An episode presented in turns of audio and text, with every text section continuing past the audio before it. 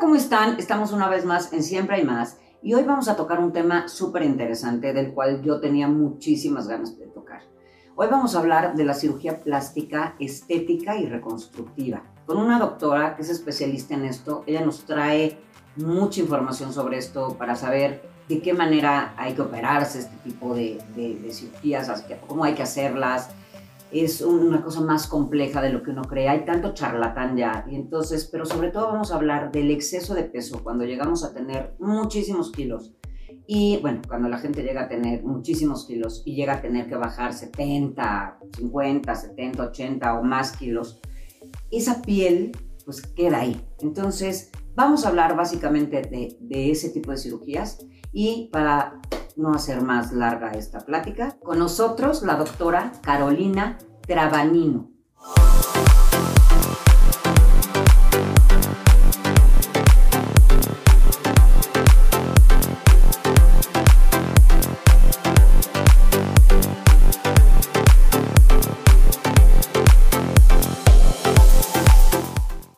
Pues aquí la tenemos a nuestra doctora Carolina, especialista en bueno, cirugía plástica, en reconstrucción y em, estética.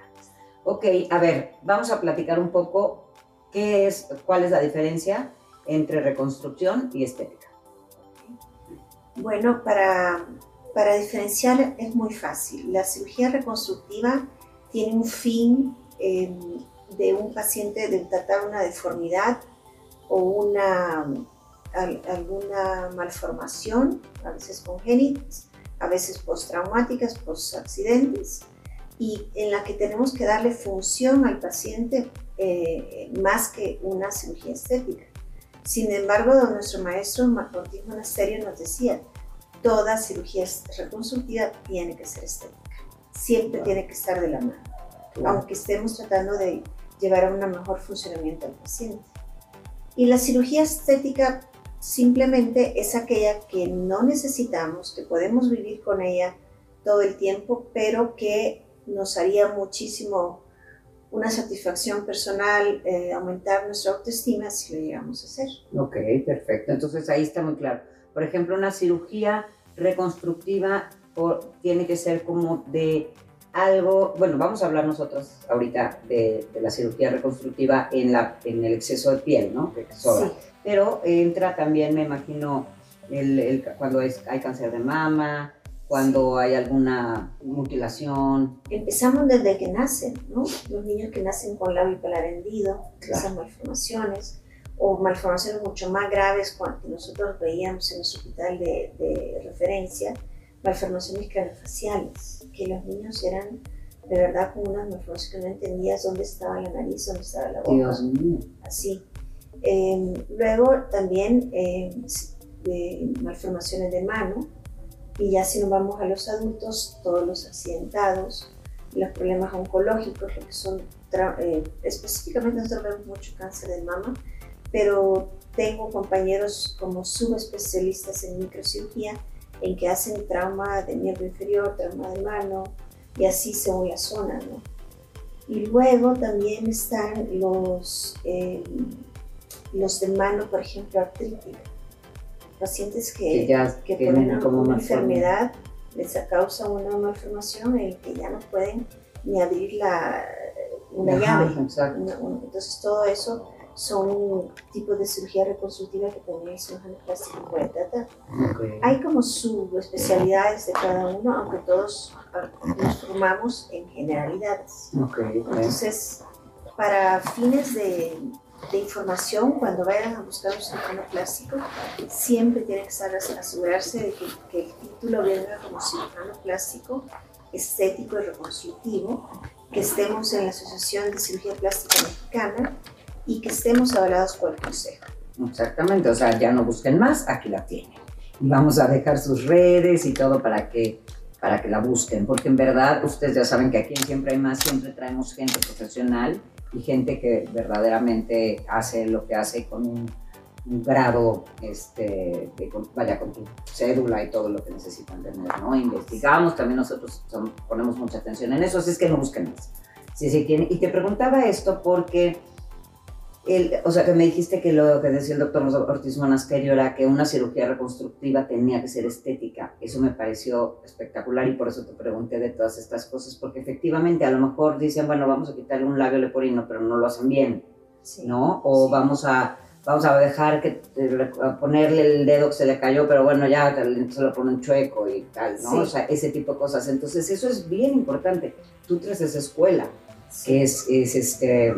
Es junto con pedagog una obligación de que aunque estemos haciendo una cirugía reconstructiva, tengamos la, el, el cuidado de darle la, la, mejor versión estética para el paciente.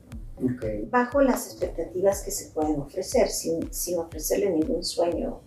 Sí, sí, sí, o sea, dentro de lo que debe de ser, ¿no? O sea, dentro de las capacidades que quedaron de una persona a lo mejor accidentada o de un como dices tú, una malformidad de un, de un bebé que nace que no sabes, no entiendes bien ni siquiera su...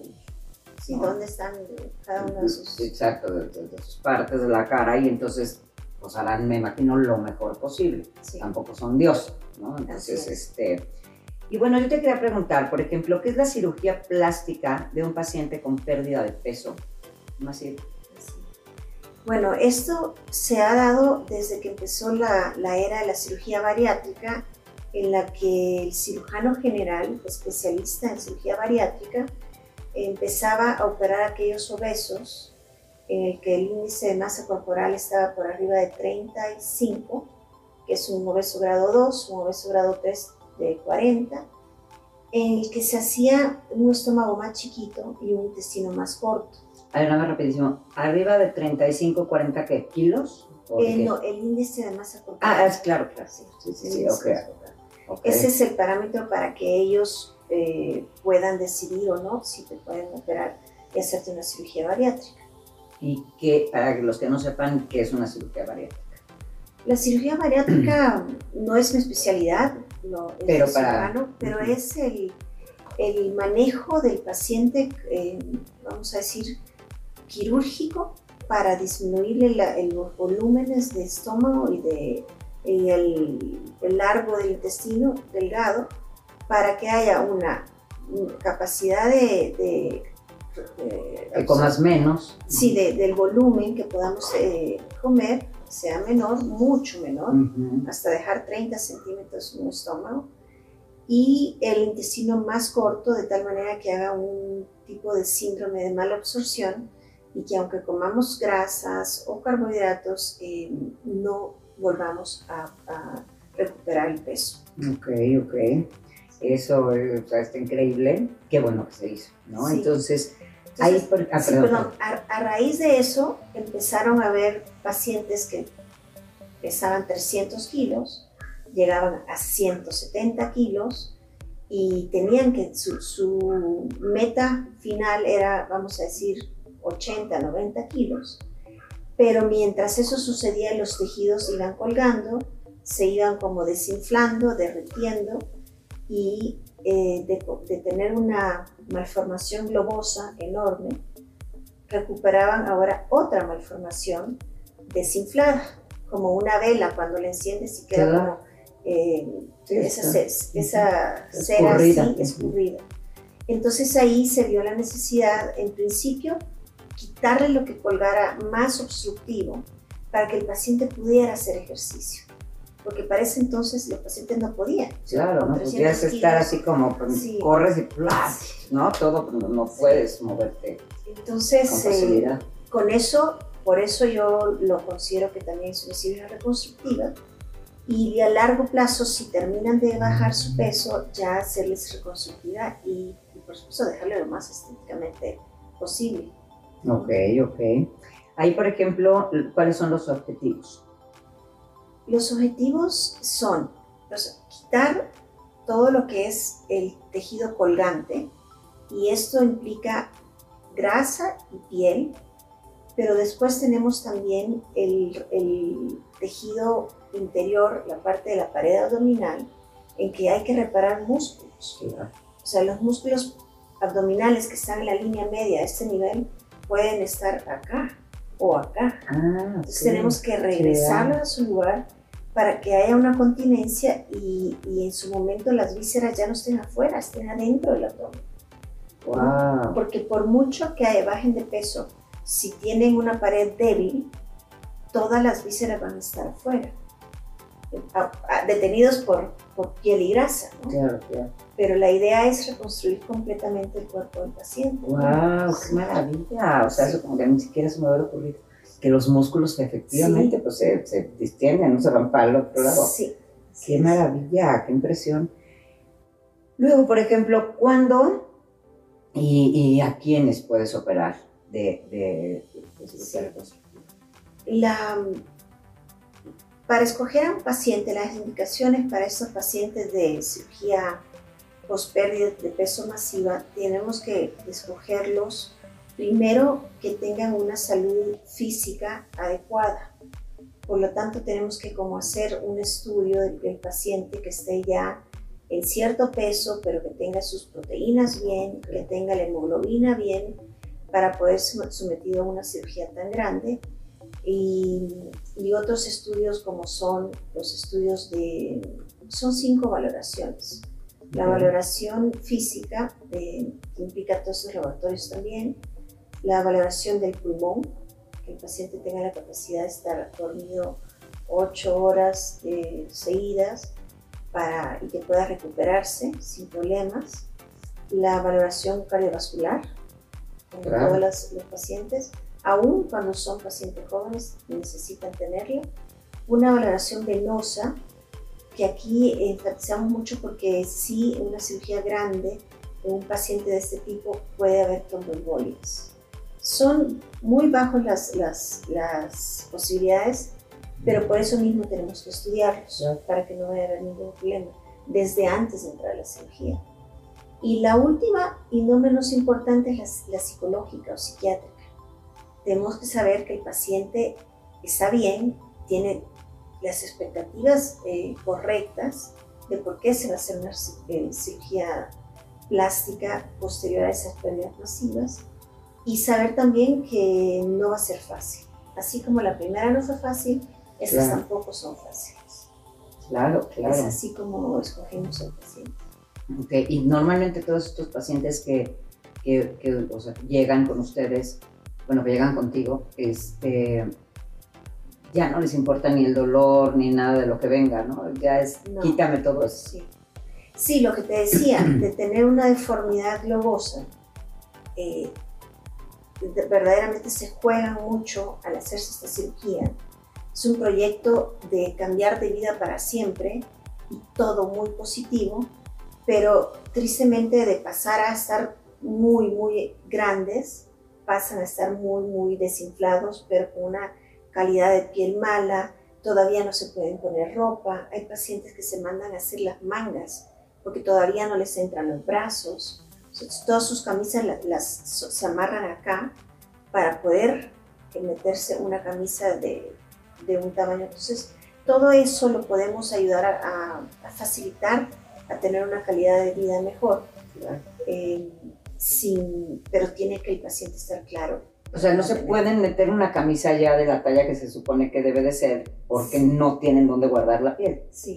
Exacto. O sea, el paciente puede estar en una talla después de bajar 70 kilos en una talla grande, pero ne- necesitaría, aunque se comprara una tres veces grande, eh, 3X, no le va a entrar, no le va a entrar por toda la piel. por la piel que tiene excedente, la flacidez. Y ahí de lo- es lo que decías, por ejemplo, de, de llegar, o sea, que tienen que tener también un tema psicológico este, estable, así. Sí. Generalmente ahí, ¿cómo, ¿cómo llegan? Pues me imagino que todos han de llegar así de, ya lo que quiero es que me quites la piel porque eso me está causando más problemas emocionales. ¿no? Sí, y Ahí, ¿cuál es la, la, la prueba, por ejemplo? Ahí me, me, me interesa, porque yo no creo que haya alguien que diga, no, me quedo con mi piel, ¿no? Entonces, este, más bien es, ya quítenmelo. ¿Cómo valoran psicológicamente a esa persona? Porque yo me imagino que llegan a decir, no puedo con este cuerpo, con esta piel. sí. Entonces, ¿qué es lo que valoran para saber si se pueden operar? Mira, estos, este, este tipo de pacientes, desde que están, entran a cirugía bariátrica, antes de que pasen a cirugía plástica, Claro. idealmente tienen que estar en un equipo multidisciplinario. Entonces, yo lo que hago en este equipo es, ok, yo te voy a operar si el cardiólogo me dice que estás bien, si tu psicólogo me dice que estás bien. O sea, no tomo yo la responsabilidad de hacer una evaluación psicológica porque puedo entender el general del paciente porque tenemos y aprendemos a hacer eso, pero me lo tiene que decir un psicólogo. Perfecto. Y los pacientes, los pacientes somos, ¿no? Somos bastante mañosos y tratamos de buscar cómo para obtener lo que, lo que queremos. Claro, claro. Entonces, mejor que la psicóloga o el psicólogo o el psiquiatra, si es necesario, me lo digan. Y también para que entiendan que no se trata la cirugía plástica en estos casos de podarlos, porque hemos tenido casos en el que el paciente tiene el poder adquisitivo, entonces llega y me dices, ok, me quitas el abdomen hoy, pasa un año, me fui de viaje, este, dejé de hacer el ejercicio y después la comida acá, allá, llega con otros 40 kilos de más y quiere que le volvemos a cortar. Entonces, nosotros podemos seguir cortando y cortando y cortando, pero no es lo correcto ni, ni lo sano. Claro. Entonces, sí es importante que ellos sepan que su régimen de que ya traen de una dieta sana, lo van a tener que seguir siendo, su vida ya cambió y por eso es importante estar cerca de un grupo multidisciplinario, porque ahí te ve el endocrinólogo, ahí en, el, en, la clínica de nutrición y obesidad que tenemos en el ABC, ahí te ve el endocrinólogo para ver todos tus problemas metabólicos que seguro traes acompañando, em, la psicóloga, el nutriólogo, el médico del deporte, porque no es lo mismo mover a un paciente de, 18 años y que es atleta de toda la vida a un paciente que tiene 66 y que en su vida ha hecho deporte. Entonces, y su, probablemente sus articulaciones de las rodillas, la espalda están mal. Entonces, sí es importante que tengamos un médico del deporte que nos vaya eh, orientando cómo ir avanzando. Está increíble, o sea, traen un super equipo y entonces no es nada más y también el tema psicológico que yo creo que es el primero, ¿no? O sea, de ahí se salió todo. Entonces, está increíble que tengan todo este equipo y que, que, que estén, o sea, todos, me imagino que todos hacen, ven a un paciente, si llega un paciente, empieza pasa por todos. Que pasar por todos. Ah, y hay un expediente, un expediente único. O sea, tu expediente lo ven los cuatro o cinco médicos o especialistas. Entonces saben, lo primero que hacen es van, te toman la, glucosa, te toman el peso, las tallas. Entonces ya cuando llegas ya sabes si te portaste bien o no y todo lo que, va, lo que te va a tocar hablar con los, con los correspondientes. Si lo haces una vez al mes, por lo menos al principio, te, estás muy, muy protegido, muy cuidado por, por, el equipo. ¿Cómo no? Está increíble. A mí esas cosas que son un equipo me parecen increíbles, ¿no? Como lo hacen en nutrición, por ejemplo, que es lo mismo que también te hacen así como todo el equipo. Este, Pero bueno, el hospital en donde estás es una maravilla el hospital, el, el ABC. Sí, sí, pero el Instituto Nacional de Nutrición también. También es muy Creo que de ahí salen todos los estudios, ¿no? Y, luego los ponemos en práctica en privado. ¡Qué maravilla! Vean qué increíble. Luego, por ejemplo, el obeso que pierde grandes cantidades de peso queda con deformidades como resultante. ¿Cuáles son y cómo sabes cuáles operar? Ok, las deformidades hay infinitas. O sea, en un brazo de 10 personas sanas, puedes encontrar que los 10 brazos son diferentes. En un obeso eh, pueden haber muchos, o sea, uno que sea demasiado abajo, otro que sea arriba, otro que tenga flacidez, otro que no la tenga, pero que tenga mucho volumen, y así en cada parte del cuerpo, ¿no? Em, Aquí yo traigo, te, había platicado de los globos, ah. porque antes de hablar de las regiones, me gustaría explicar un poquito lo que pasa con la piel con grandes pérdidas de peso masivas. Entonces, les vamos a hacer un close-up y así para que puedan ustedes ver de lo que va a hablar la doctora. de lo que va a hablar la doctora. A ver, te dejo aquí este también y te dejo aquí. Ok. Esos dos globos los inflé hace dos días con la idea de mostrarles un poquito lo que sucede en un globo elástico de látex que debe ser mucho más eh, resistente que la piel humana y lo que va sucediendo cuando se va desinflando, en el caso del, paciente ex obeso, vamos a llamarlo, o desgrasado, la piel se empieza a, a botar, a caer, a ser más flácida y más arrugada. Entonces, en el caso de este globo, bueno, lo, lo dejé así para que se fuera desinflando solito y si pudieras hacer un, close-up, se ve como la calidad de este globo ya no es la de un globo normal, de la, antes de globo nuevo, Y en este caso, que este, este, en este sí lo, los, lo sellé, vamos a ver si me... Ah, ah sí. ¿Me le cortas para ver qué pasa? Vamos a ver. Se me voy a volar. Ok. No sé si aquí puede hacerlo, ponemos así. Ya la pachurra, ya la... No, pero mejor, porque mira cómo se ve. Exacto. O sea, este es un globo de, habrá sido de, de menos de un litro de aire que se infló solo por dos días estuvo inflado. Y vean el resultado. Nada que ver con un globo nuevo, que de hecho no te traje la, la versión antes de inflarse, pero, esto es lo que sucede. de dos días. Dos días. Imagínense aquellos obesos que han cursado con la enfermedad por 10 o 20 años.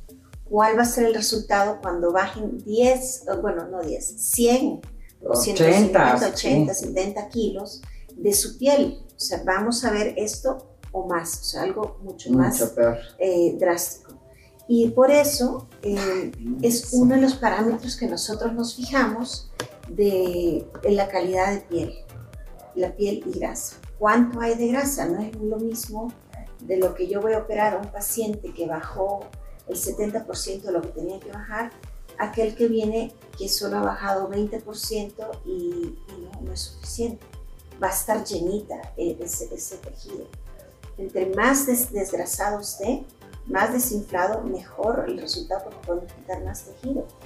Y como decías, no solo es cortar lo que sobra, sino que darle también una jaladita para que quede el resultado más estético. Sí, porque es lo que decías tú, de los, de los, este, o sea, tener esta ética de decir, no nada más te voy a reconstruir, sino que aparte va a ser estético. vamos, vamos a dejarle lo más estético. Exactamente, porque muchas veces pasa que sí te hacen una cirugía, y esto, esto es muy importante porque muchas veces por esta desesperación de tener esto, no sé, hablando del, tema de la piel, de tener esta piel, es ya con quien sea, pero por favor ya quiero que me quiten esto.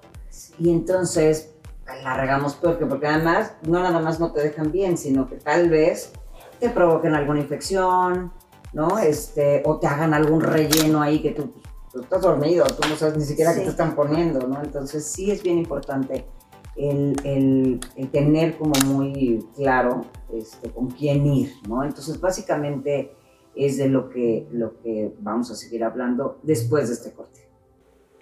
Hola amigos de Siempre hay más, ¿cómo están? Soy Ludorantes y esta vez vengo a recomendarles que sigan al compositor de la música de Siempre hay más. Tiene música increíble, suscríbanse, aquí les dejo las redes de él para que lo escuchen. Besos y continuamos con el programa. Bye. Y pues seguimos con este temazo tan interesante. Yo aquí estoy leyendo mis preguntas. ¿eh? Este, ahora, para que la gente sepa, porque muchas veces es lo que preocupa y que, preocupa por meternos con charlatanes y cosas así. ¿Es peligroso quitar esa piel? Sí. Eh, mira, toda cirugía tiene su riesgo, cualquiera, claro. hasta un muñero de, tiene sus riesgos y pueden haber eh, complicaciones. Claro, claro. Lo cual nosotros tratamos de evitarlos y por eso hacemos todos los estudios que te explicaba de, de las cinco valoraciones. Eh, los exámenes de sangre que hay que hacerse.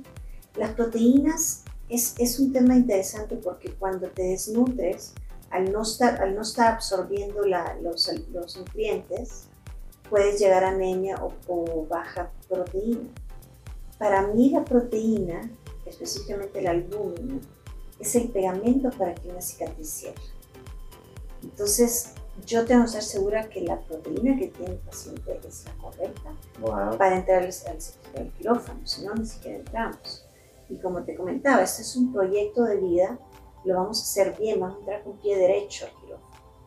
Y sí, estos pacientes vienen con problemas metabólicos, seguramente son diabéticos, son hipertensos, eh, por ahí según la edad puede haber un problema del corazón, etc. Entonces todo esto tiene que ser valorado y aceptado por los, por los especialistas e incluso nos mandan indicaciones pre, trans y postoperatorias por si tuviéramos que necesitar. Entonces entramos con pie derecho con toda la seguridad. Y por otro lado, una manera que nosotros agilizamos la cirugía es tener dos equipos quirúrgicos. O sea, yo entro como, vamos a decir, capitán del, del barco, capitana del barco, y opero, vamos a decir, del lado derecho, con un ayudante que es otro cirujano plástico. Y del otro lado del paciente, porque estamos hablando de pacientes así, entonces las cirugías son de metros. Entonces, del otro lado tengo otro cirujano plástico con su ayudante. Entonces, así vamos agilizando la cirugía, estamos sincronizados y bajamos los riesgos. Y, y el, así, el, otro eh, especialista importante es el anestesiólogo que tiene que saber los volúmenes, porque en ese tejido que nos vamos a tirar a la basura, el, colgajo ese, ahí va sangre, va agua, va muchos eh, cálculos que va a tener que hacer para restituirle mientras, mientras estamos haciendo todo. A mí me encanta, eh, siento que le da una calidad postoperatoria muy buena al paciente, pedirles que hagan autotransfusión. Ah, sí, que te quiten tu propia sangre, ¿no? 15 días antes de la cirugía donan una unidad de sangre, eh, en los que pueden donar un poco más, se acepta. Y el momento de la cirugía, ya cuando estamos terminando, terminando cuando faltan como dos horas. ¿Cuánto dura? Bueno, ahorita me contestas eso. Estamos, eh, le empiezan a pasar su sangre y el paciente tiene otra evolución. Se siente muy fuerte, eh, se quiere levantar más pronto, a diferencia de los que no pueden hacerlo, que no han hecho su autotransfusión, que la, la descripción que dicen es que me pasó un camión encima. no, no hay dolor, ¿ah? en este tipo de cirugía si hay dolor hay que sospechar que algo está mal. Hay una colección de sangre, una colección de suero, pero te sientes que se atropella un tráiler. Y sobre todo, em, hablando de las deformidades, eh, que me era el punto anterior, em, en el que si tomamos varias cirugías al mismo tiempo, y en este caso las deformidades yo las divido, bueno, en general, hoy por hoy se está dividiendo en superiores e inferiores, y obviamente tienen que ver con la misma zona, o sea, empezando con las mamas, los brazos, la zona de la axila y de la parte lateral del cuerpo y los rollos posteriores. Esta es la parte superior que se llama levantamiento superior. Y luego está el levantamiento inferior, que viene eh, siendo abdomen inferior, eh, la parte de los muslos, ya sea la cara interna o todos los muslos eh, propiamente para hacer un levantamiento, acompañado de cadera y glúteos que como estos pacientes quedan, eh, bueno, los que quedan más desgrasados, se, se nota inmediatamente que están los músculos totalmente atróficos. Entonces, si ya no tenemos grasa, no tenemos músculo, el resultado es como una pasita, ¿no? Claro. Y nadie quiere verse así después pues de lo que. Entonces, eh, ahí hacemos la cirugía en cinturón, quitamos todo, entonces levantamos desde muslos, glúteos, es una cirugía muy, o sea, muy satisfactoria. Grande, pero. ¿Cómo no? Qué delicia, sí, o sea, de ver. Fuera un pantalón, que te sí, Sí, que te lo arreglan. Te arreglan el pantalón y que te quedaba aguado y lo dejan perfecto, talladito, perfecto. Y este, ahí, por ejemplo, ¿por qué tiene que ser en dos partes? ¿Por qué no en una? Es, demasiado. es demasiado. Por ejemplo, eso depende del peso, o sea, de, si tengo que operar a una persona que pesaba 300 kilos o una persona que a lo mejor pesa, o por ejemplo alguien que se va a hacer una segunda cirugía. De, te contaba que conozco una persona que bajó mucho de peso y le hicieron todo el cuerpo, pero le dijeron que le tenían que volver a hacer una segunda cirugía como para acabar con eso. Eso se puede hacer si es una persona que no tiene tanto, tanta piel ya sobrando que no tiene que haber a lo mejor dos cirujanos porque ya es un cuerpo más normal. Sí. Mira, todo se puede hacer teniendo siempre las precauciones. Eh, yo soy de la opinión que ninguna cirugía, por muy necesaria que sea de estas reconstructivas estéticas, merece la pena poner en riesgo la vida del paciente. Entonces, eh, si el paciente llega y tiene muchas deformidades, le digo, escoge. ¿Qué es lo que más te molesta? Casi el 80, 90% escogen el abdomen, porque el colgajo ya les está como a media pierna, a, medio muslo. Entonces sí, es molesto, es, es, para la autoestima es duro, y a la hora de quitar eso, el paciente hace más ejercicio, entonces es beneficioso en todos los sentidos. Eh, todas aquellas dermatitis que se hacen del contacto de piel con piel, se les va, o sea, ¿verdad? Es, muy linda. ya sé, es increíble porque de estar viviendo, no nada más físicamente, que te, que te debes de sentir muy incómodo con tanto sobrante y que te recuerda peor la obesidad. Todas esas complicaciones de la dermatitis, este, dolores del cuerpo, de la espalda. De sí, porque ya a lo mejor ya ni siquiera es por el peso, ya ahora es por la piel sobrante. Sí, sí, es que estás cargando todavía peso, ¿no? Sí, claro, o sea, a lo mejor bajaste, de hecho, a ver, por ejemplo, en una persona ¿Cuántos, cómo se mide ahí, por ejemplo? Eh, ¿En kilos la piel que se les quita? Por decirte. Se pesa. ok. ¿Y cuánto es lo que más, a ver, ya como muy morbosa, cuánto es lo que más has quitado en una cirugía? Mira, en un solo trozo, y esto lo recuerdo porque hasta, hasta la foto, porque me paré y con la mano aquí, eso, el colgajo, era toda una era en cinturón la recepción. Okay. Y parándome, el colgajo era como, como has visto los peces espada. Sí. Cuando yo me sentía con mi pez espada porque el colgajo llegaba hasta el piso. Ese era un, una niña, niña, digo, como 24 años, esta señorita. Y en ese caso te pesaba creo que 15 500, 15 kilos 500. Eso por báscula. No había inventos, o sea, ese era lo que...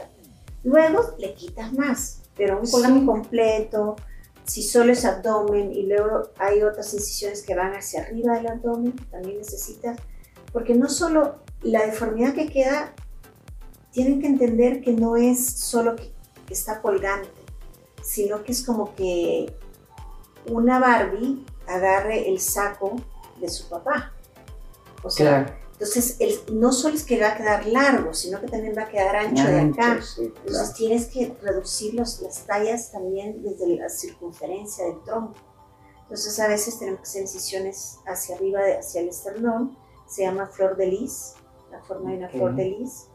Eh, y así es como, ¿cómo se llama esto? Al, al, mm. al, al medida Ah, a la medida, ok. Como un traje a la medida. Traje a la medida. Ok, ok, sí. Un traje a la medida, literal. Entonces, entonces, ya cuando vas quitando pedacitos, esos 15 kilos y medio se, pues van 25. Wow. Sí, entonces sí, la, el trastorno metabólico del paciente eh, de líquidos, sí es, por eso es que el corazón tiene que estar bien, para todos esos cambios. y la recuperación de una persona así, por ejemplo, esta, esta jovencita que dices, Mira, por ser joven, tiene una, las recuperaciones son mucho, mucho mejores. casi siempre están en el, hospital dos, cinco días, más o menos. Eso es un promedio.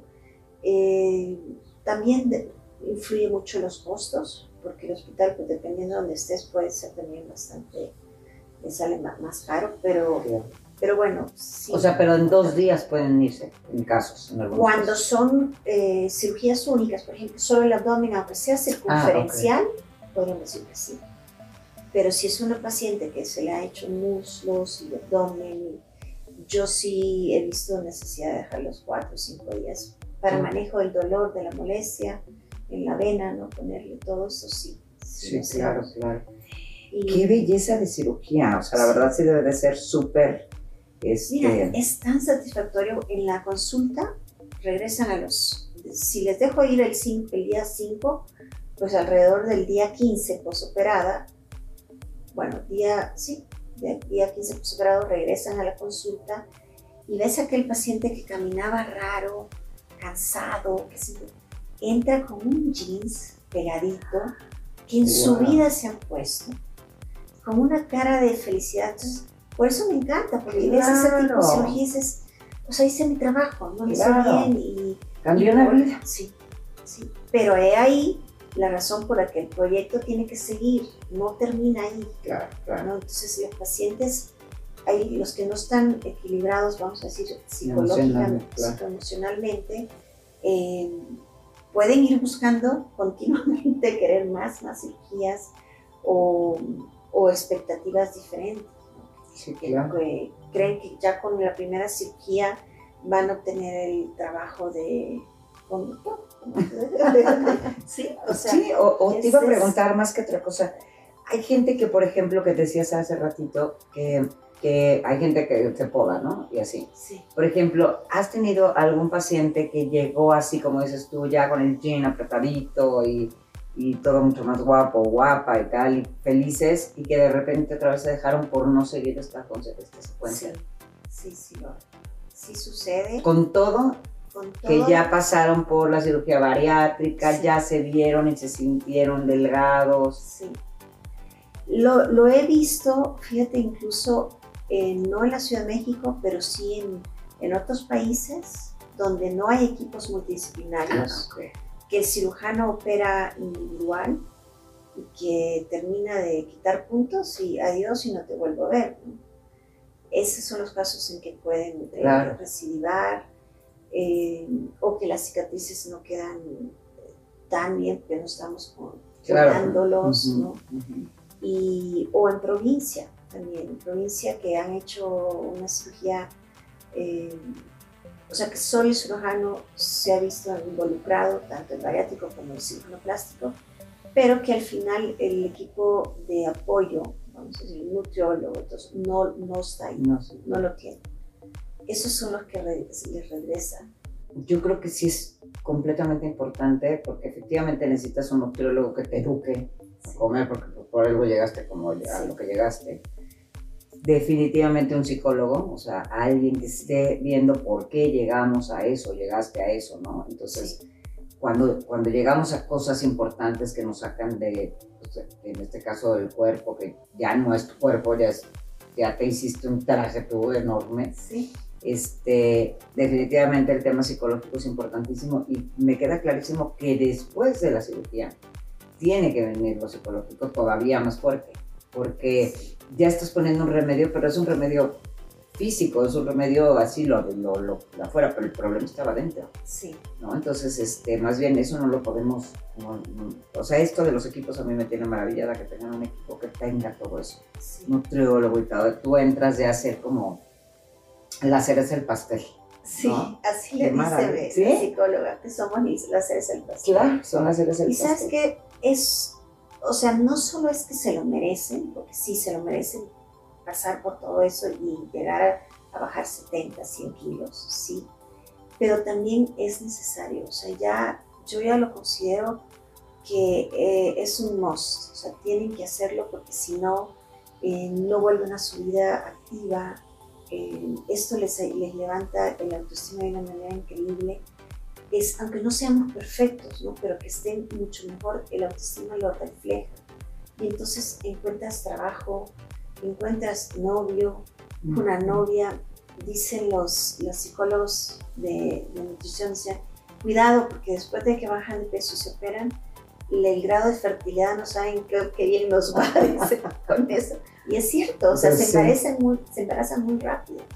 Entonces, eh, sí, sí necesitamos, sea, yo lo considero que es algo que debe de hacerse como parte de la cirugía bariátrica. 100%, no, está increíble. Y por ejemplo, me ¿hay complicaciones en la cirugía. Sí, las complicaciones de la cirugía per se, eh, vamos a hablar de número uno, las cicatrices. Este es un precio que tienen que pagar, pero nadie les molesta. O sea, de los pacientes ex obesos que se van a hacer cirugía reconstructiva estética, no les importa que les dejen metros de, cicatriz con tal que le quites todo ese, ese excedente. No les importa. Y las cicatrices a veces no van tan bien. Se pueden ensanchar, se pueden hacer gruesas. A veces otra complicación puede ser que se abran las heridas, entonces la cicatriz se hace más ancha todavía. Eh, o se tengan que volver a cerrar en, en, un segundo tiempo, tal vez con anestesia local, pero puede suceder hematomas, o sea, colecciones de sangre o colecciones de suero, que son los seromas. En el hematoma sí hay que intervenirlo nuevamente inmediatamente que se detecta. En, en seromas no. En seromas con una jeringa lo, lo, puedes estar aspirando. Es tedioso porque todas las semanas tienes que hacerlo dos veces por semana mínimo. Pero son, digamos que complicaciones menores que tienen que ver con la cirugía. Ahora, con el estado general del paciente, con lo que es los tiempos quirúrgicos largos, porque sí, hay cirugías que son de 10 horas, eh, ahí sí eh, los riesgos eh, corren y lo que lo más temido pues es una tromboembolia, una trombosis, pero afortunadamente es lo menos, común. Eso, eso de la, la, este, de la trombo y así, ¿eso pasa por el tiempo? estar, estar anestesiado. Entre más tiempo, más, más, riesgo. En todos los sentidos. Okay. ¿Cuánto es lo más que se puede eh, tener a una persona en una cirugía de este tipo? O sea, eh, ¿qué, es lo más que pudiera, que dijeron ustedes hasta aquí, aunque esa persona pueda seguir? Sea, ¿cuánto tiempo sería lo que lo razonable? Vaya, lo máximo. Pues, mira, idealmente... Dijiste ahorita como 10 horas, ¿pueden ser más? Idealmente yo, a mí no me gusta pasarme de 8 horas, 10 horas si tú quieres, si, le vamos a dar vuelta. O sea, son dos, o sea, atrás y adelante, sí. Pero creo que el, el, tiempo, en algún momento, si hay algún problema, lo va a determinar el anestesiólogo. Okay. Y te dice, ¿sabes qué? Está pasando esto y esto y esto, paramos.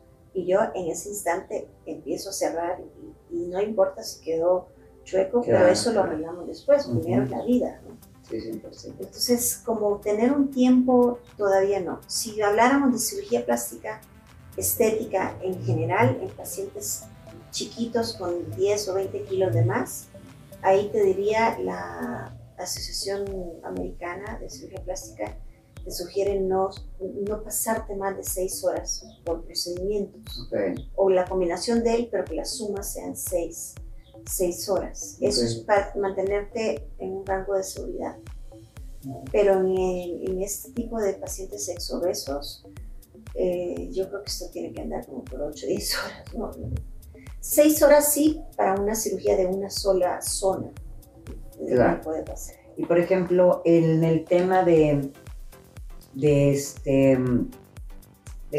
ahorita que dijiste, entonces cuando los volteas y entonces eso lleva más horas y no sé qué, me imaginé perfectamente así como la escena de volteando a la persona. Ahí, cuando los voltean, por decirte, eh, eh, están recién, o sea, cocidos o así, y los volteas y esa costura que está tan recién. Tenemos que tener todos los cuidados, por eso te decía la sincronía, ¿no? Con, con el otro equipo quirúrgico del otro lado, que son mis compañeros, con los camilleros, que nos van a ayudar a hacer como la grúa para darle la vuelta al paciente y que no se nos abran las heridas nuevamente. Exactamente. Todo esto lo, lo, lo preparas también en el, en el, marcaje prequirúrgico, en el que el paciente que vamos a hacer toda la circunferencia, eh, en la parte de atrás no le vamos a quitar tanto como en la parte de adelante. Porque si no, ¿cómo le haces para que si tenemos que tenerlos un poquito sí, flexionados? Entonces, esta parte, como, entonces tienes que te bueno, esa es la experiencia que te va dando hacerlo y, y tomar siempre un poquito menos atrás que, adelante. Ok, ok. Y este, ay, qué increíble. Me imagino que las, las, las vidas de esas personas, ¿sigues en contacto con estas personas después de, o sea, porque con tu equipo me imagino que sí, siguen Pero eso me lo vas a contestar ahorita que regresemos de este segundo corte. Ok. Hola amigos de Siempre hay más, ¿cómo están? Soy Ludorantes, con un gusto enorme de saludarlos otra vez. Y como quería decirles algo que normalmente no puedo decirles en los programas, porque pues tenemos invitados maravillosos que vienen siempre a decirnos algo muy interesante, en esta ocasión yo lo que les quiero decir y recordar es que yo soy coach de vida y que nada me dará más gusto que si alguien de ustedes necesita de mí, por favor no duden en buscarme. Soy especialista en codependencia y en muchos otros temas, en chavos, parejas, etc. Los quiero muchísimo, quedo a sus órdenes y nos vemos en el próximo capítulo de Siempre Más. Besos. Y bueno, regresamos con esta pregunta que te decía, que justamente por ser equipo y así, la gente que sí se pues sí, finalmente tiene ganas de hacerlo bien, siguen en contacto contigo.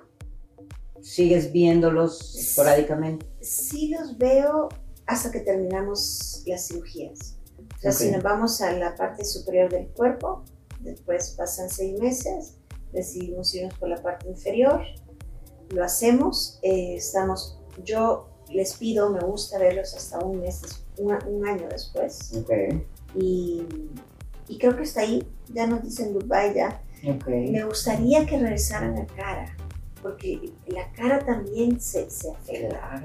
Obviamente no, no les, sí, no les, eh, no les significa un problema de función. Claro. ¿no? Esto es casi, casi puramente estético. Pero tengo ganas de que regresen por la cara, sí. ¿Y si has hecho a alguien completo? Cara y todo. Es, pero el que tal vez el que le hice cara ya no quiso o no le molestan los muslos. Ah, así mm, completo, completo creo que no tengo. De que todo, porque siempre además tienen que escoger, a veces también por los recursos económicos dicen, bueno, me voy por lo que me va molestando más o lo que me va afectando más, ¿no? claro, Aunque a veces no sea del mismo zona, puedo hacer brazos con muslos, por ejemplo. Ok. Pero si eso es lo que les molesta a ellos, por Sí, por supuesto. Y por ejemplo, ahorita que decías de las cicatrices y esto, había oído yo que hay cicatrices, digo, la cicatriz queloide y todo eso que finalmente la gente no sabe hasta que, ¿no? Se supone, ¿no? Que la cicatriz es hasta que, hasta que te abren, te das cuenta que en esa zona de tu cuerpo es queloide. Sí. Sí es, sí es verdad eso. O sea, no es que sea una persona que todas sus cirugías, digo, todas sus heridas van a quedar como queloides, o o sea, yo había oído eso, que se supone que hay partes de tu cuerpo que tú no sabes. A lo mejor aquí me cosen y este perfil me queda una costura perfecta y acá ya me queda un aqueloide. Eso sí puede ser. Mira, eh, tenemos que definir queloide. Bueno, sí, es que queloide para mí para es la como gusanito. Cualquier, cualquier eh, cicatriz fea, soy queloide. Ah, no, para mí la del gusanito es como que se levanta que se levanta, es el como un gusanito. Pero si el gusanito sigue en la línea de la cicatriz, típico la cesárea. la, cirugía cesárea es como de 10 centímetros y si se hace esa línea que, que, terminamos suturando como es totalmente lineal y luego se hace como un gusano como este dedo, entonces sí es una cicatriz hipertrófica. Ah, okay. O sea, más, más grande, más, más gruesa. Okay. Pero si esa cicatriz gruesa se empieza a salir de, de la línea de la cesárea, que son, y se hace como, hace como, un borde. como una tumoración que se va metiendo a otros lados, eso ya es queloide. Ah, ok. ¿sí? Y, y, así lo ves en, en cualquier parte del cuerpo. Para nosotros es fácil saber cómo va a cicatrizar el paciente porque ya cirugía bariátrica lo operó y aunque haya usado trócares o incisiones chiquitas, son, no sé, 4 o 5 heridas de 2, 3 centímetros, ahí puedes ver cómo va a ser eh, la calidad de la, de la cicatriz. Ok, o sea, no, eh, entonces es un mito que es en diferentes partes del cuerpo. Que a lo mejor aquí eh, resulte queloide o se resulte no, no, no es mito. O sea, sí hay zonas más queloidogénicas. Ah, sí, el, la típica vacuna que ah, claro, la, la, la BCG de, tuberculosis, es así una bola espantosa. es un punto que entra, pero se hace una bola, ese es un queloide.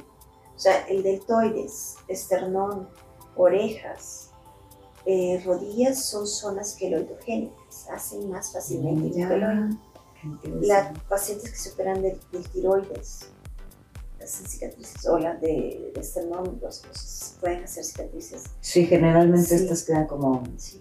En cambio, en el abdomen, por ejemplo, es menos probable. Y si queda sin tensión, si no queda muy apretada la cirugía, hay menos posibilidades. Por eso tenemos, para eso nos formaron, ¿no? Para tratar de hacer las mejores cicatrices, no desaparecerlas, no hacemos magia. Las cicatrices están ahí, pero tratar de hacerlas las más bonitas. Pero y además también yo creo que ya es lo último que eh, la gente que tiene esas cantidades de piel dicen, me vale, o sea, ya que me dejen ahí un, ancla de, recuerdo me da igual, ¿no? Y, además van reduciendo, ¿no? Van reduciendo un poco, o sea, como dices tú, no se desaparecen.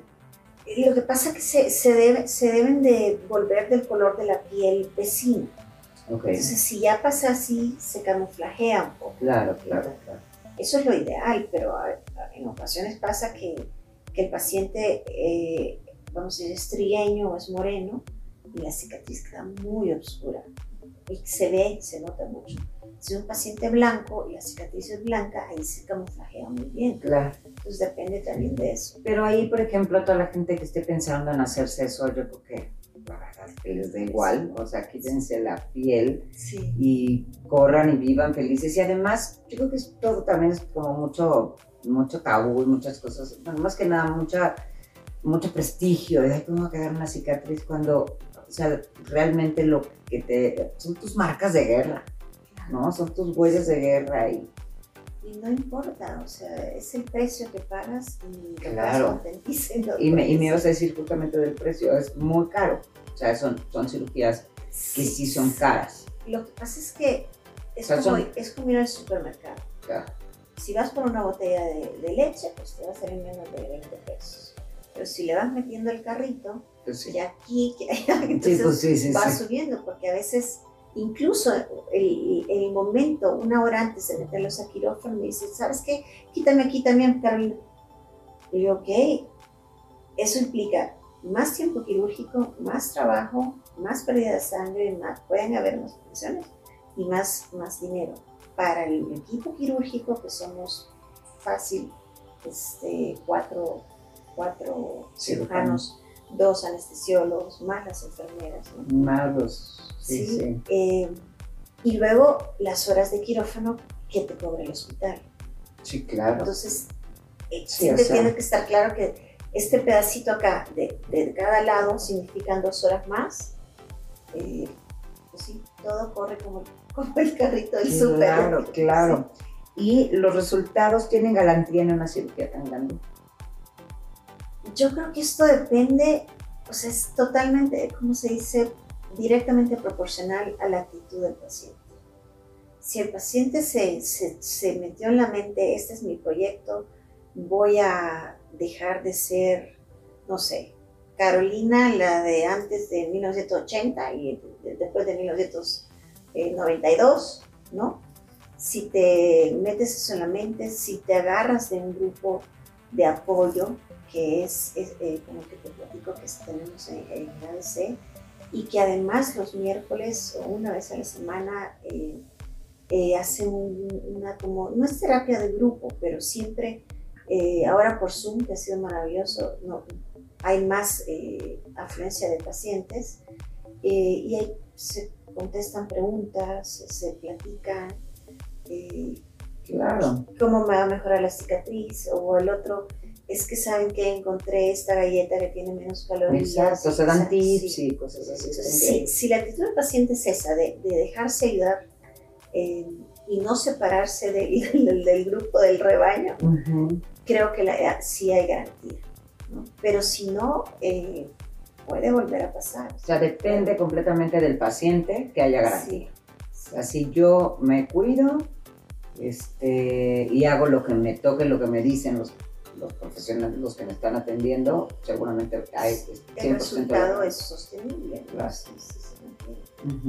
Y esta gente que, que, dices, eso que decías de esta, de esta persona que se poda, eso es no es hasta peligroso, no puede ser hasta peligroso. O sea, deja tú el, el, el, que aguante las cirugías.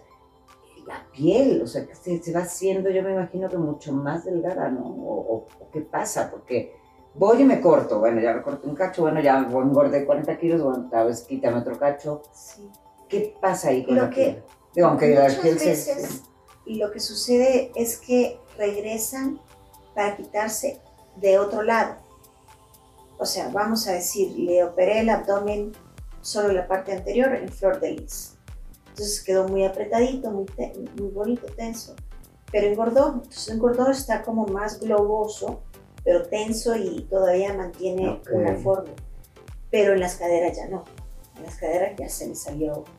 ¿Sí? Entonces vamos a ese sitio y luego vamos a... Si eres un cirujano eh, ético, yo creo que debes de decirle al paciente. Y decir, ¿sabes qué? Lo vamos a hacer, pero primero ve con psicología. Claro. Y cuando ellos me den el visto bueno, volvemos a entrar. Yo estoy disponible y voy a hacer lo que, lo con seguridad me permite entrar a un quirófano y sacarte sano y vivo, ¿no? Pero si el psicólogo me dice, no, este está con otras expectativas, eh, tiene la idea eh, morbosa de que entrar a quirófano es como hacerse manicure cada 15 días. o sea, sí, que eso también, ¿verdad? O sea, ya es una adicción a la cirugía. Ya, ya, como dices tú, que tienen el poder adquisitivo y que dicen, bueno, ya. Total, bueno, yo había oído que hay gente que se opera tanto porque hasta se vuelve este, como adicto a la anestesia. ¿Anestesia? A la anestesia. O sea que que hay esa parte de, ah, digo, yo y esas cosas, no sé si sean Pero yo creo que, no, yo creo que es más fácil tomarse un tequila y, bueno, sí. el mismo efecto que meterte en quirófano. Claro, que te cuesta un dineral. Sí, sí, no, sí. se vuelven adictos a la cirugía. Eso sí, y no solo en los pacientes con pérdidas masivas de peso. Lo puedes ver en pacientes con sí. Sí, que, que se ven feas y, y se operan y se operan y al final eran bolitas y se convirtieron en feas de tanto operarse. Exactamente. Sí. Y esta, esta, este, bueno, haz de cuenta, el, cuando ya están muy delgados, digo, cuando ya están en su peso, ya les cortaste todo eso, si siguen adelgazando. Eh, puede pasar, sí puede pasar. Pero mira, eh, hay, hay un inter cuando el paciente ha sido muy obeso y bajó, y tiene, bueno, vamos a decir que la meta es que baje 100 kilos y el paciente lleva 50, o sea, solo el 50% de lo que debe bajar. Entonces, tal vez no me meto en ese momento a, repararle los músculos. Le digo, ¿sabes qué? Te voy a hacer una paniculectomía, o sea, voy a quitar el panículo que está excedente, caído, que te obstruye, que no te deja moverte y que sigue pesando. Entonces le quito los 20 kilos, vamos a decir, de la parte anterior nada más, y con el compromiso que regrese y siga bajando de peso. Cuando ya bajó los otros, tal vez no los otros 50, pero si bajó otros 30, 40, entonces, ok, ahora sí te hago la reconstrucción completa. Entonces sí hago yo la aplicatura adentro de los músculos, es como un corset que hace por dentro. Y aquí está, estoy impresionada porque, por ejemplo, si te dicen, tienes, no sé, pesas 180 kilos, tienes que bajar pues 100, ¿no? Entonces, este, y a la hora de que les, entonces ya bajaron a lo mejor sus 100 kilos, y a la hora de que les cortan la piel, que te digo pueden ser otros 20 kilos, entonces finalmente no tenían que bajar 100, tenían que bajar 120 kilos. ¿O cómo es eso? ¿No? Porque, o sea, a lo mejor sí 100 kilos, pero entonces ya quedan, cuando les quitas la piel, pues ya quedaron en otro peso. Ya a lo mejor en vez de pesar 80 kilos pesan 60. Sí, pero eh, estos, estas metas, digamos, se, ya están se como ponen desde antes que haces la cirugía bariátrica. O sea, los internistas te hacen un cálculo, no lo sé hacer yo, en el que te dicen eh, lo típico, ¿no? De eh, si eres mujer, eres hombre, qué edad tienes, eh, no sé, muchos parámetros así, que bajes que dejes de tomar, vamos a decir, un medicamento, que dejes de ser, que tus trastornos del carbohidratos estén así, porque puede ser que bajes de peso, porque eh, la hipertensión siga. Todo eso ellos te, te, sugieren y te hacen un cálculo de ciertos kilos. No tiene nada que ver con la cirugía plástica. No, pero además debe ser delicioso. O sea, yo tenía que bajar 80, ya los bajé, ya, ¿qué crees? Peso 60 además. o sea, bajé 20 kilos de una mañana, digo, de una hora a otra. Pero, pero eso, yo creo que eso sí puede contarse en, en, la meta, pero también creo que es un poquito más complejo de lo metabólico, ¿no? que también que se, que se arreglen todos los demás, no sé, de, azúcar, de la presión, del tiroides, de no sé cuántas cosas el paciente puede llegar a consultar por eso también. Y de hecho, me imagino que también todo les, les cambia o sea, en, cuanto a salud, cuando se quitan toda esa piel. Sí, sí, sí, sí, puede, porque, porque se vuelve un paciente más sano. Claro, o sea, el tener tanta piel excede, eh, o sea, ahí que te esté sobrando, me imagino que también a lo mejor pues, te altera un poco más algo, no sé, el corazón, no sé, sobre todo es que yo estoy imaginando estas pieles enormes. Sí, el trabajo del corazón es, o sea, es bombear sangre.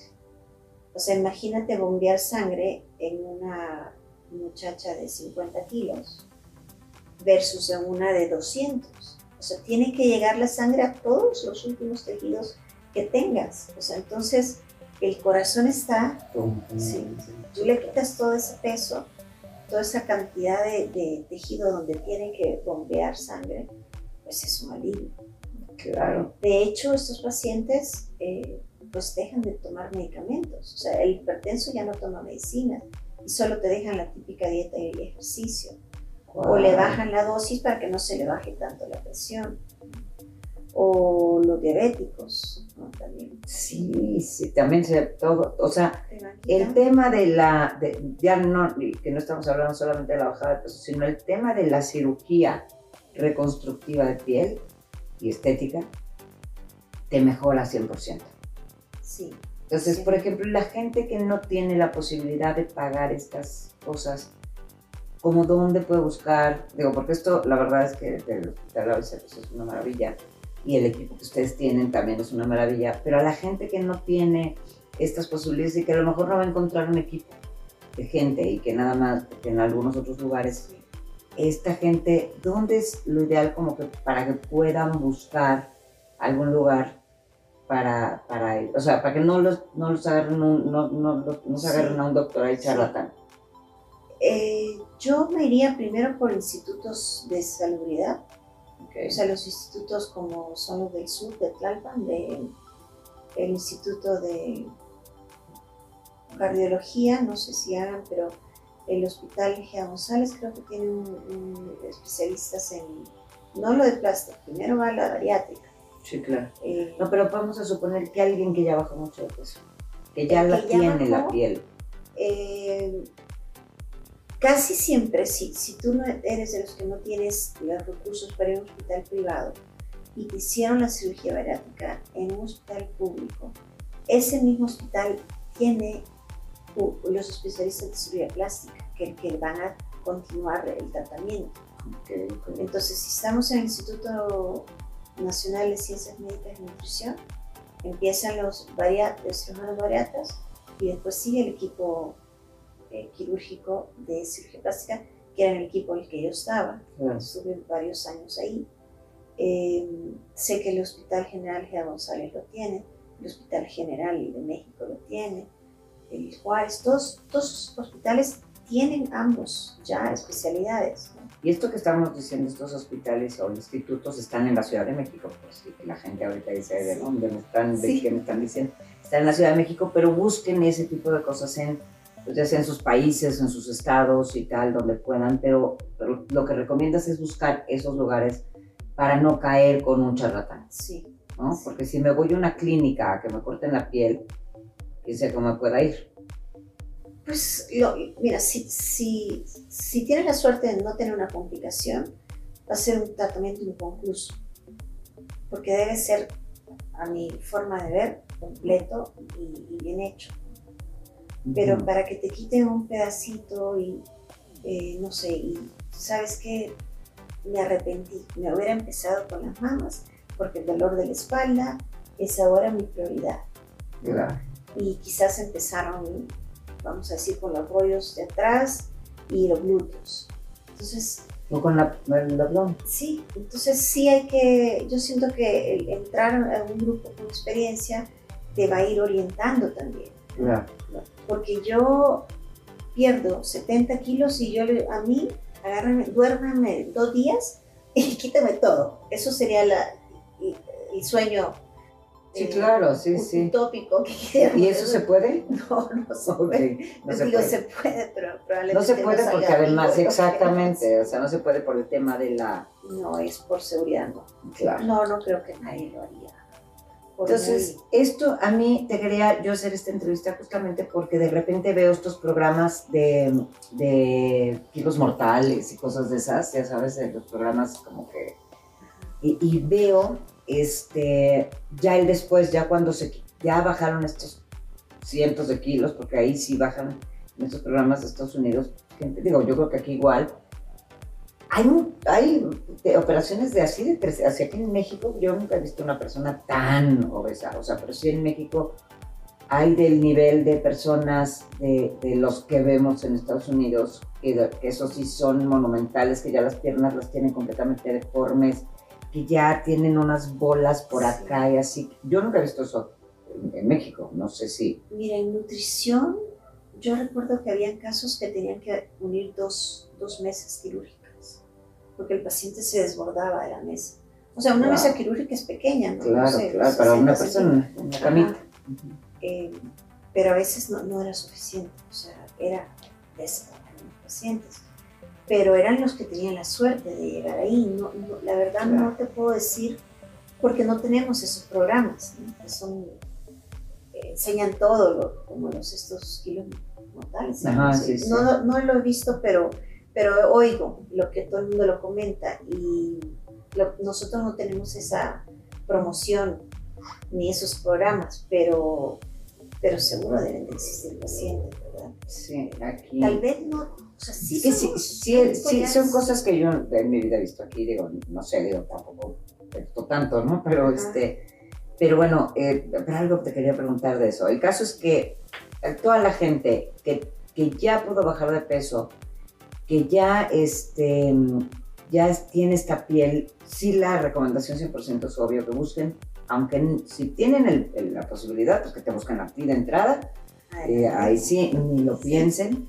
Y si no, estas recomendaciones de buscar lugares donde realmente sepan que van a hacer un buen trabajo. Sí, yo, yo, he sentido que muchos pacientes o personas les tienen miedo a las instituciones.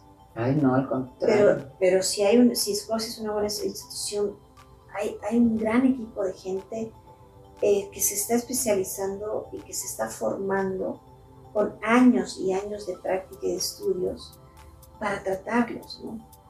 Y, yo que he vivido, o sea, toda la formación de cirugía general, cirugía plástica, después años de cirugía estética en, Guadalajara, eh, créanme que nos aprieta muy fuerte para, para formarnos bien. Entonces, el paciente es la prioridad siempre. Entonces, eh, yo creo que no, yo, yo estaría más tranquila operarme en una institución que en una clínica con un rotulito que digas aquí se hacen procedimientos de estética X, ¿no? 100%. No, 100%. Y se me hace increíble y me imagino que, este, obviamente, pues no, es que cambien vidas, regresan a la vida a la gente más bien, ¿no? Pues sí. Yo creo que más bien porque esa gente con este exceso que antes tuvo problemas de, obesidad, que definitivamente tiene que ser, es un problema que desde ahí empieza, es un tema psicológico, es un problema emocional. No es tan fácil que le digan a la gente deja de comer, ¿no? Porque pues no es porque quieran estar de estos tamaños. Este, es un problema psicológico, busquen desde ahí esa ayuda, busquen este, si pueden hacerse la cirugía bariátrica y después busquen a Caro para que los opere y les quite toda esa piel y los deje espectaculares. Y, este, y pues nada más que agradecerte de verdad infinitamente toda esta información porque sí es, digo que ustedes sí definitivamente son la cereza del pastel. Y a partir de ustedes salen después de ustedes y es de, ahora sí, a vivir. Como diría Odín Peirón. Mira, la calidad de vida que va de la mano con la autoestima, o sea, cambia radicalmente y es lindo, o sea, lo ve lindo para el paciente, para la familia del paciente, para nosotros los, médicos, es precioso ver los resultados de esto. Eh, la recomendación sí, además de encontrar a la persona correcta y bien formada, eh, es que continúen después con el equipo interdisciplinario que les va a llevar de la mano. No nos alejamos, porque si nos alejamos volvemos a tener eh, rebote, puede haber un rebote. Y sí, valorar muchísimo todo el camino ya recorrido, ¿no? Este, que, ha de, que, debe ser súper complicado y por años. Y años. ¿No? Para, que, para soltarse en el mejor momento y regresar a unos pasitos para atrás, no vale la pena. Mi cara preciosa, doctora adorada, te agradezco infinitamente gracias tu tiempo. No, mil gracias, gracias a ti, gracias por tu tiempo, gracias por toda la explicación.